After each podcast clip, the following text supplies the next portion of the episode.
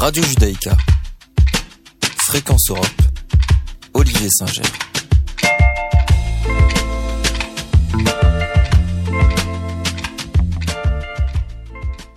Bonjour à toutes et à tous, je suis ravi de vous retrouver pour notre émission européenne, une émission réalisée avec le soutien de l'Europe directe de Strasbourg.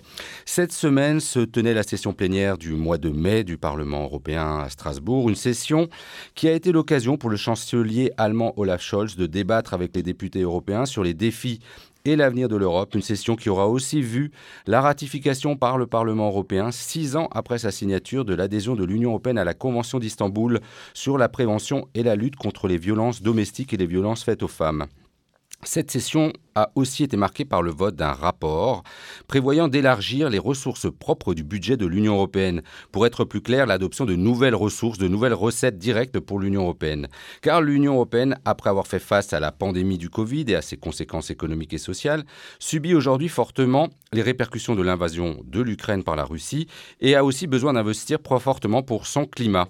Euh, pour le climat en général, son budget est limité et dépend en grande partie des contraintes budgétaires nationales puisque 75% de ce budget, du budget de l'Union européenne, provient directement de ses États membres.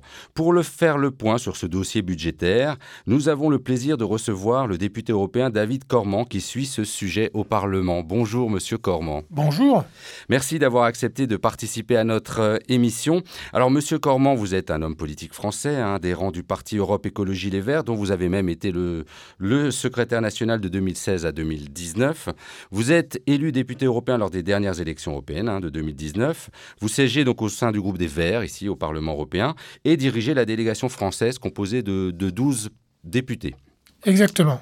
Vous êtes membre des commissions des budgets, donc euh, d'où l'intérêt de parler du, du budget de l'Union européenne, du marché intérieur et de la protection des consommateurs, ce qui nous permettra aussi de faire le point sur un texte en cours d'adoption sur le greenwashing, l'obsolescence programmée, l'éco-conception. Euh, puisque vous suivez et travaillez également sur ce texte. Enfin, nous profiterons de vous avoir avec nous pour avoir votre avis sur le déroulement des prochaines élections européennes et l'intérêt ou non d'avoir une liste unique à gauche, une liste de la NUPES, pour ce scrutin, comme le propose la France, insoumise. Alors, avant de... Pour commencer, Monsieur Cormand, en 2022, le budget de l'Union européenne était de 170 milliards d'euros. Pour beaucoup, ça peut paraître un grand chiffre. Pourtant, on dit que l'Union européenne est un nain budgétaire. Pourquoi? Oui, c'est une expression que j'utilise euh, euh, souvent et que j'ai découvert, pour être franc avec vous, en devenant député européen. Euh, non pas que je m'intéressais pas aux questions européennes, mais j'avais jamais, je pense comme le commun des mortels, j'avais l'impression que le budget de l'Europe c'était énorme, parce que comme ça on, on aligne les milliards. et comme on réfléchit souvent en budget pluriannuel, on appelle ça un CFP, parce que le budget de l'Europe il est négocié tous les 7 ans pour un paquet de 7 ans. Et donc ça va être plus de 1000 milliards. Donc ça paraît énorme. Pour vous donner une idée de comparatif, le budget de l'Union européenne, c'est à peu près 1% des richesses produites dans l'Union européenne. Aux États-Unis d'Amérique, le budget fédéral américain, alors, c'est pas les mêmes compétences, mais pour vous donner un ordre d'idée, c'est entre 25, 23 et 25% des richesses produites aux États-Unis par an. Donc vous voyez bien qu'il y a un gap considérable entre la puissance budgétaire de grandes puissances mondiales, comme les États-Unis, comme la Chine, et la puissance budgétaire de euh, l'Union européenne. Donc c'est pourquoi, de mon point de vue, la taille de notre budget est insuffisante si nous voulons peser dans la marge du monde, si nous voulons peser sur les stratégies économiques que nous voulons développer, qui nécessitent des investissements, qui nécessitent d'accompagner, par exemple, la transition écologique euh, qui euh, coûte de l'argent. Quelles sont les ressources actuelles au budget de l'Union européenne? Si on parle aujourd'hui, j'ai dit qu'il y avait 75% qui venaient du budget, du budget des États, mais finalement, quel est le, quelles sont les ressources exactes? Alors d'abord, dans l'histoire de l'Union européenne, ça n'a pas toujours été le cas, cette répartition. Historiquement, au départ, c'était 100% du budget de l'Union européenne qui était financé par des ressources propres c'est-à-dire une fiscalité directe de l'Union européenne. Les États ne contribuaient pas directement au budget. Ce qui lui donnait une certaine indépendance. Exactement. Vous savez, l'expression, c'est celui qui paye l'orchestre qui choisit la musique. Là, on est devant cette situation-là. Qu'est-ce qui a changé? C'est que cette fiscalité propre, historiquement, c'était les droits de douane. Et avec la disparition des droits de douane et les traités de libre-échange, ces fiscalités ont disparu. Et les États, au fur et à mesure, pour rassurer l'Union européenne, disaient Mais c'est pas grave, on va compenser. D'ailleurs, c'est un discours qu'on entend parfois au niveau euh, national. Et euh, comme vous le savez, euh, le problème, c'est quand c'est une autre entité qui dit on va compenser, vous n'êtes plus maître de vos recettes. Et ça, c'est une anomalie démocratique. Quand vous votez les dépenses en tant qu'élu, c'est logique aussi pour être responsable devant les électrices et les électeurs électeurs de lever aussi les impôts. Et aujourd'hui, les recettes qu'il reste, c'est un, point de TVA. C'est le premier point de TVA. C'est plus compliqué que ça, mais pour faire vite. Et c'est encore quelques droits de douane qui subsistent. Il y a aussi eu des ressources plastiques qui, sont, qui ont été... Alors récemment, récemment, là, c'est la première fois avec ce nouveau paquet de ressources depuis 1988 qu'on fait des ressources européennes. Donc une taxe sur le plastique à usage unique. Alors d'abord, ça rapporte pas énorme, hein, c'est autour d'un milliard d'euros par an, donc c'est peanuts. Et deux, par définition, c'est une fiscalité qui, je l'espère, a vocation à disparaître, puisqu'on veut se débarrasser des plastiques, et encore plus des plastiques à usage unique. Les nouvelles ressources aussi qui ont été prévues, c'est de la fiscalité carbone, à la fois de la fiscalité carbone à l'intérieur des frontières de l'Union, on l'appelle ETS, et des fiscalités carbone à la frontière de l'Union, c'est-à-dire c'est les pays ou les entreprises qui veulent venir vendre des euh, choses dans l'Union européenne qui doivent payer une compensation carbone. On appelle ça le CBAM. Mais là encore, l'addition de ces deux fiscalités, c'est entre 6 et 7 milliards d'euros. Or, euh, avec le plan de relance de 700, de 800 milliards d'euros qui avait été euh, décidé à juste titre dans le cadre de la fin de la suite à la crise Covid, à partir de 2028, c'est 25 milliards d'euros qu'il faudra rembourser tous les ans. Donc désolé de saouler un peu de chiffres, mais bon, on parle de... Euh, non, non, mais si on, on, reste sur ce plan de relance, ce plan de relance prévoyait que le, des ressources pour payer notamment ce, ce, cet emprunt. Donc pour l'instant, on n'a pas Exactement. vraiment de... En fait, quand ça a été discuté, il y a eu un paquet entre le budget pluriannuel dont je parlais tout à l'heure, sur les sept prochaines années, 2020-2026. C'est tombé en même temps que la crise Covid. Donc euh, à ça, c'est ajouté une discussion spécifique sur ces 750-800 milliards d'euros. Et donc il y a eu un package avec des critères état de droit pour dire attention, les pays européens qui ne respectent pas un certain nombre de critères d'état de droit, la Pologne, la Hongrie, il y aura moins d'argent, il n'y aura pas d'argent, il y aura des conséquences budgétaires. Et la quatrième chose, qui était un accord dit juridiquement contraignant, mais on verra si on a le temps que c'est plus compliqué que ça, un paquet de nouvelles ressources propres. Un paquet de nouvelles ressources propres, dans lesquelles étaient listées les ressources dont on a déjà euh, parlé, mais d'autres comme la taxe sur les transactions financières, par exemple, qui, elle, si on l'appliquait avec une assiette euh, euh, fiscale satisfaisante, rapporterait potentiellement 50 milliards par an. Donc taxe plastique, 1 milliard, taxe carbone frontière intérieure, 7 milliards, TTF, taxe sur les transactions financières, si on la faisait, 50 milliards. Alors donc, cette session, le Parlement européen a adopté un, rapport, un rapport euh, d'initiative qui prévoit de nouvelles ressources propres. Le Parlement propose de nouvelles ressources propres. Quelles sont-elles? C'est quoi ces nouvelles ressources proposées euh, par le Parlement? D'abord, pour comprendre, quand on parle de fiscalité au niveau européen, ce n'est pas le Parlement qui décide. En France, c'est l'Assemblée euh, et le Sénat qui décident, voilà les recettes. Ici, c'est pas comme ça que ça se passe. Pourquoi? Parce que dans l'histoire, du monde, j'ai envie de dire, la fiscalité, c'est un des sujets régaliens de souveraineté, donc qu'on considère être réservé à l'échelle des États. Et donc le, Parlement européen, il donne des idées, mais à la fin, il faudra l'unanimité des 27 pays de l'Union pour pouvoir décider d'une nouvelle fiscalité. L'unanimité. Si un seul pays dit je ne suis pas d'accord, pas de nouvelle fiscalité. Donc ça, c'est une contrainte qu'il faut arrêter. Ce rapport, donc c'est un rapport, comme son indique, d'initiative, c'est-à-dire que c'est le Parlement qui fait spontanément des propositions, et au mois de juin, donc dans quelques semaines, la Commission, c'est-à-dire le gouvernement européen, aura de dire, bah, nous, on a bien entendu, voilà les propositions qu'on fait. Et ensuite, c'est le Conseil, les États, qui décideront ce qu'ils font ou pas à l'unanimité. Dans ce rapport, il y a un certain nombre d'idées qui existaient déjà. On a parlé de la taxe sur les transactions financières. Il y a quelques idées nouvelles comme la fiscalité à la demande des Verts, d'ailleurs, euh, du gaspillage alimentaire, hein, des déchets euh, alimentaires. Il y a une fiscalité qui va être intéressante, c'est euh, la fiscalité des rachats d'actions. Vous avez peut-être vu que ces dernières mois, dernières années, d'ailleurs, des multinationales font énormément de profits. Ils sont dans une situation où ils savent même plus quoi faire de cet argent.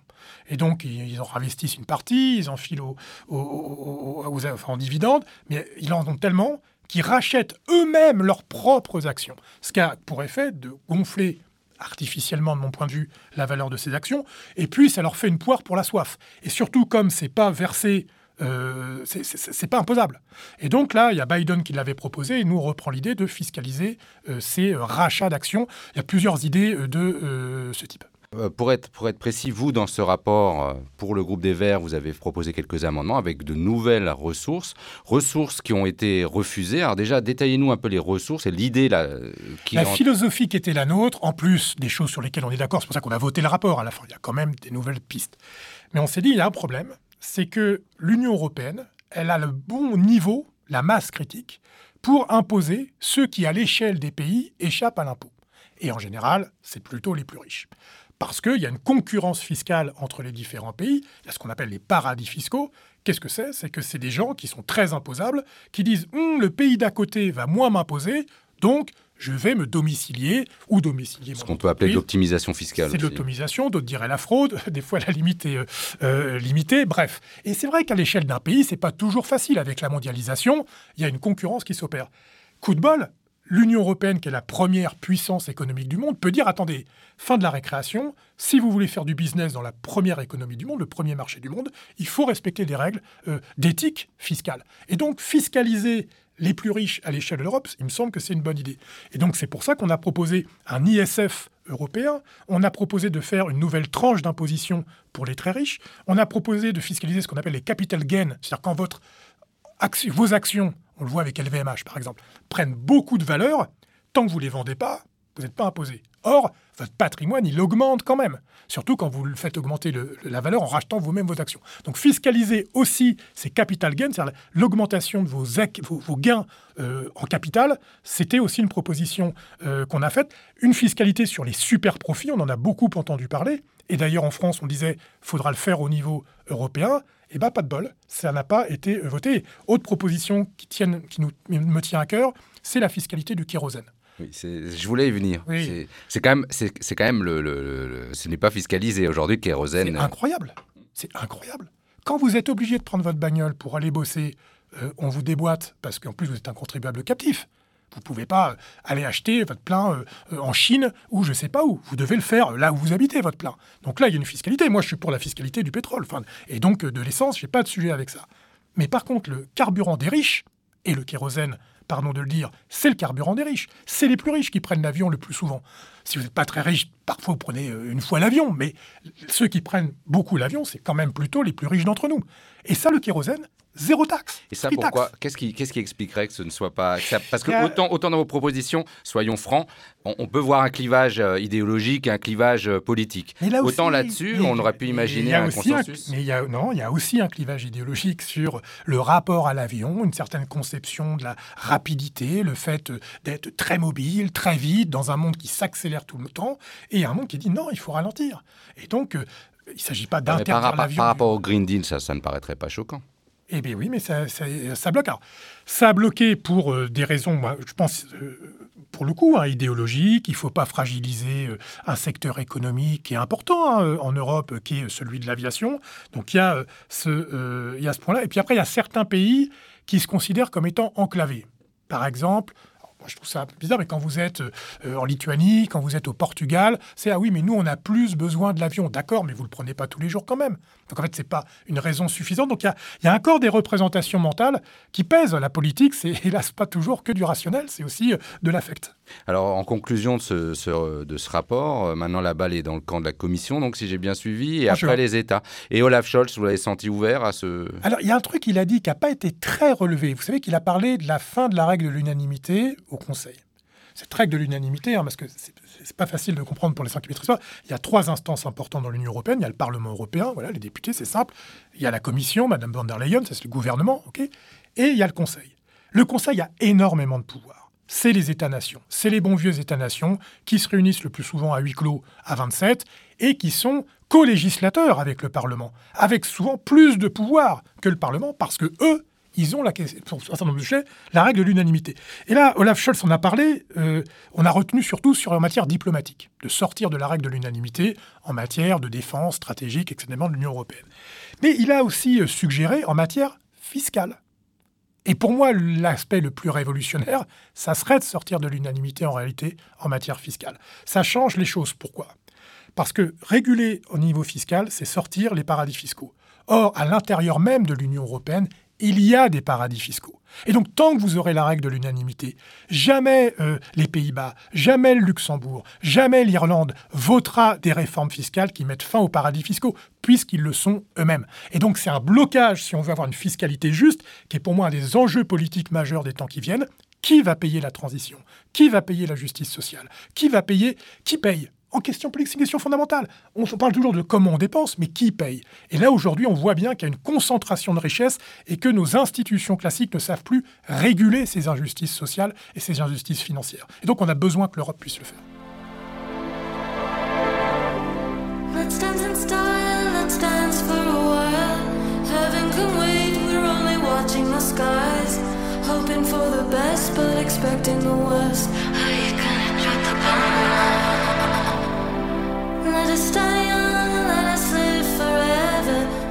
By the pellet, but we never say never. Sitting in a sand pit, for life is a short trip. The music's full. Sad man, can you imagine when this race is one? Turn our golden faces into the sun. Praising our leaders with getting into the music's played by the madman.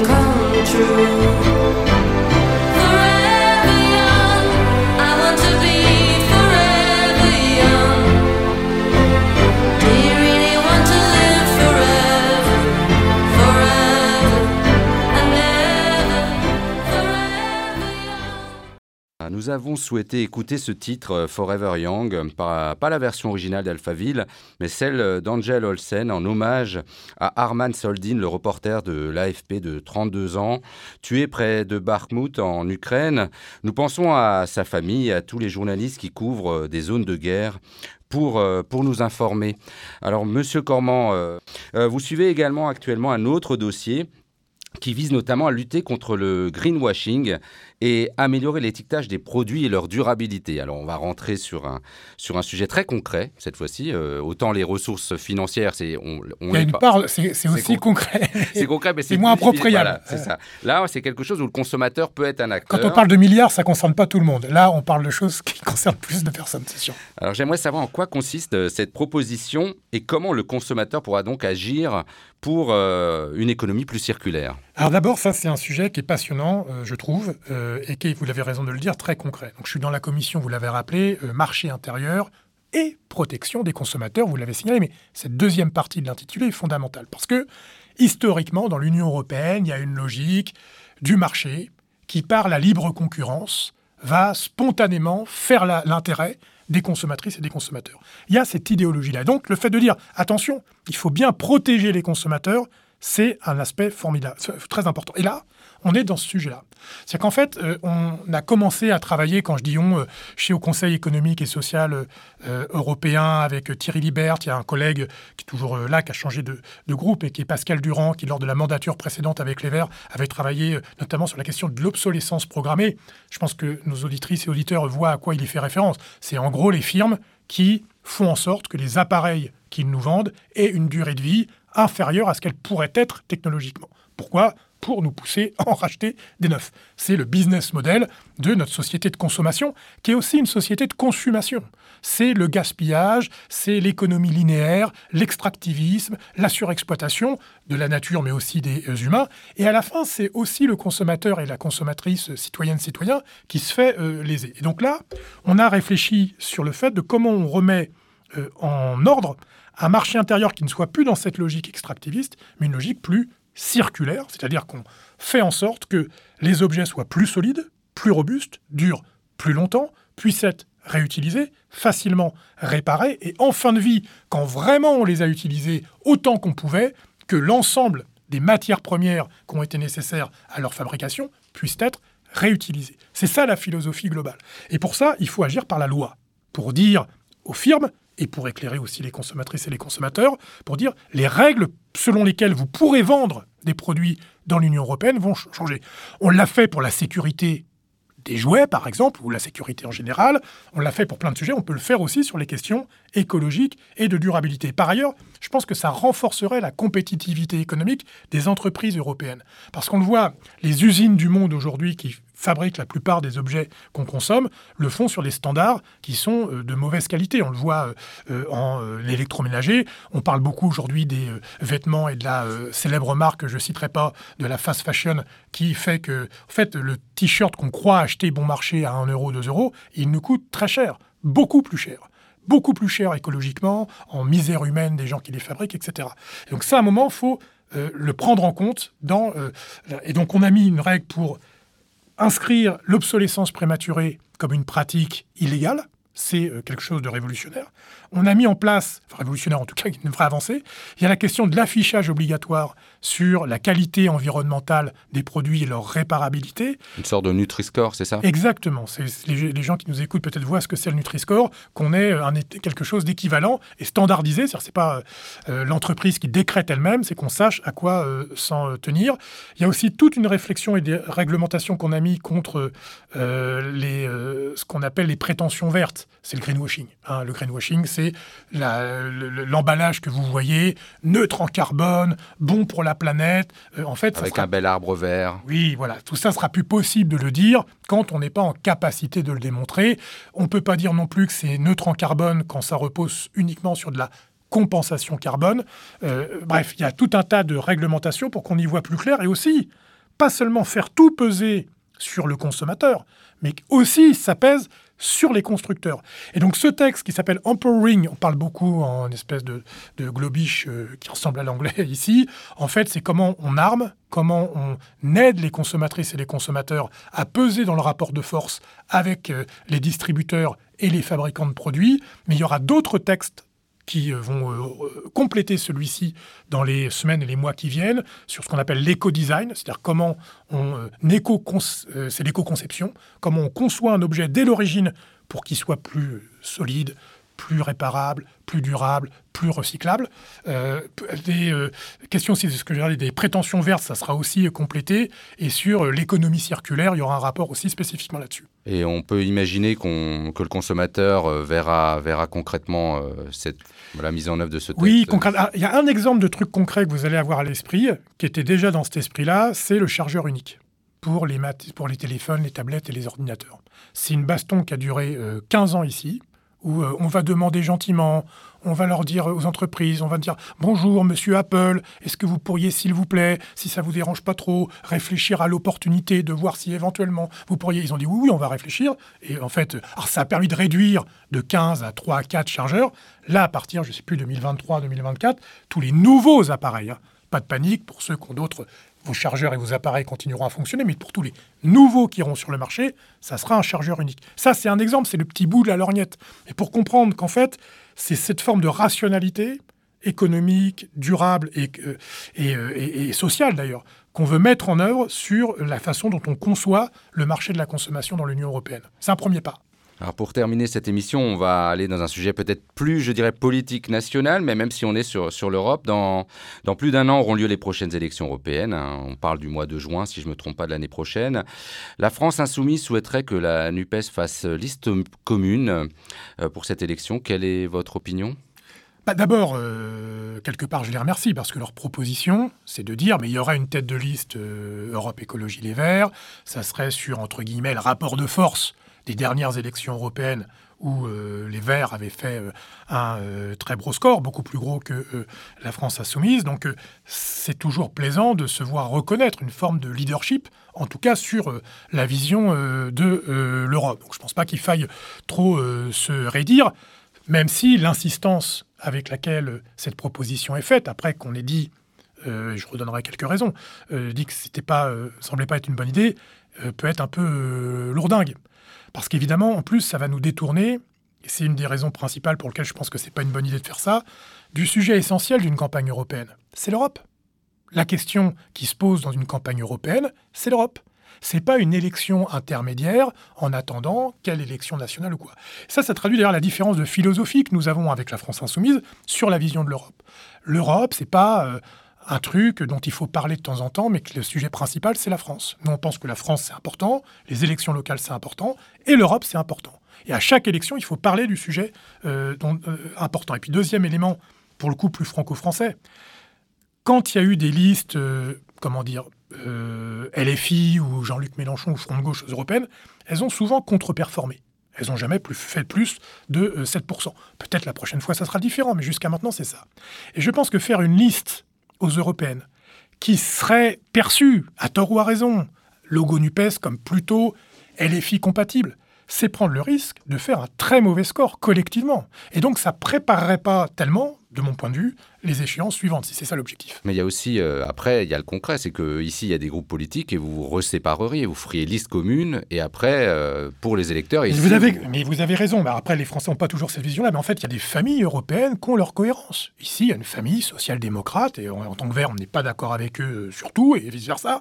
Il y a une famille left, s'appelle left, la gauche, c'était Goué avant, mhm. la gauche unitaire européenne, où siège l'AFI, et d'ailleurs des députés européens communistes quand il y en a. Et donc, euh, tout d'un coup, dire aux électrices, aux électeurs français, vous serez privés du choix en fonction de ces différentes grandes familles de pensée européennes pour des raisons électoralistes et un peu opportunistes euh, pour euh, dans trois ans, je pense que c'est pas sérieux. Surtout que quand on est dans une logique, et j'ai cru comprendre qu'en France, on était pour la sixième République, et donc un régime parlementaire. Quand on est parlementariste, en fait, justement, on va convaincre le plus de personnes possible de l'idée politique qui est la nôtre, et c'est ensuite que se font les coalitions dans l'hémicycle. C'est ça l'esprit euh, parlementariste. Là, on a l'impression qu'il faudrait quelque part euh, intérioriser la logique mortifère majoritaire de la Ve République, alors que précisément nous la combattons. Donc, pour moi, il y a une contradiction, et je pense qu'on ferait, il faut se détendre sur ce sujet, se dire, ce qui comptera, si on veut regarder les rapports de force franco-français le soir du 9 juin, je pense que ça sera ça les élections, il faudra additionner les scores des différentes listes qui forment la NUPES pour regarder les rapports de force. On n'est pas obligé de dire nous-mêmes, il faut qu'on soit tous ensemble et c'est ce score-là qui doit... Non, c'est ce que nous portons les uns et les autres qui fait la diversité. Mais ça risque aussi de montrer vos, vos, différences, peut-être un peu fortement. Moi, je, je, reste sur le, un sujet. Vous avez fait une tribune avec 200 vos 200 élus euh, écologistes, une tribune euh, très ouvertement fédéraliste pour une Europe euh, avec plus de pouvoir, etc. Et à côté, on, a, on, a, on, a, on a une pseudo-polémique sur le drapeau. Est-ce que vous n'avez pas peur que si vous partez divisé comme ça aussi, bah finalement, on va voir très fortement vos différences Mais Je pense que c'est souhaitable. Parce qu'en vrai, si on partait ensemble, on les verra aussi. Et comment on les expliquera dans les électrices et les électeurs? Ils diront, mais en fait, vous n'avez pas de conviction. Quelqu'un qui est eurosceptique et de gauche, qui euh, se sent à l'aise avec le discours de LFI euh, aux européennes. Il votera jamais pour une liste qui est conduite par un écolo. Et quelque part, il a raison. Et vice-versa, les gens qui sont très fédéralistes, ils vont dire mais pourquoi je voterais pour une liste qui euh, a dans ses rangs des gens qui sont eurosceptiques? En fait, je pense que ce qui fera la force d'une coalition à vocation majoritaire en France, c'est l'addition de ces différences, c'est pas leur négation. C'est pas avec une logique de plus petit dénominateur commun et de citadelle assiégée qui, euh, quelque part, se rabougrit sur le minimum qui la rassemble qu'on va réussir à convaincre. Moi, voilà, j'ai une vision moins défensive des échéances électorales qui, françaises qui nous emmènent jusqu'en 2027. Je pense qu'au contraire, il faut euh, ouvrir euh, les possibles et surtout, il ne faut pas laisser euh, à La République en marche et aux amis de M. Macron le prétendu monopole du fédéralisme, dont on pourrait d'ailleurs euh, discuter, parce que l'illusion fédéraliste de l'REM, je trouve, en a pris un coup dans l'aile. Donc je pense pas qu'il faille faire ce cadeau euh, aux je pense qu'il faut défendre ses idées, c'est le principe de la politique. C'est pas dire faire campagne les uns contre les autres, ça veut dire simplement défendre ses convictions. Bah, merci, Monsieur euh, Cormand, pour tous ces éclairages, éclairages sur le fond, sur les deux rapports sur lesquels vous, que vous suivez ici au, Parlement européen et sur euh, cette stratégie électorale qui va, que l'on va découvrir d'ici peu avec les élections de l'année prochaine. Quant à nous, on se retrouve bientôt pour euh, une nouvelle émission européenne. À bientôt. Radio Judaïka. Fréquence Europe. Olivier Singer.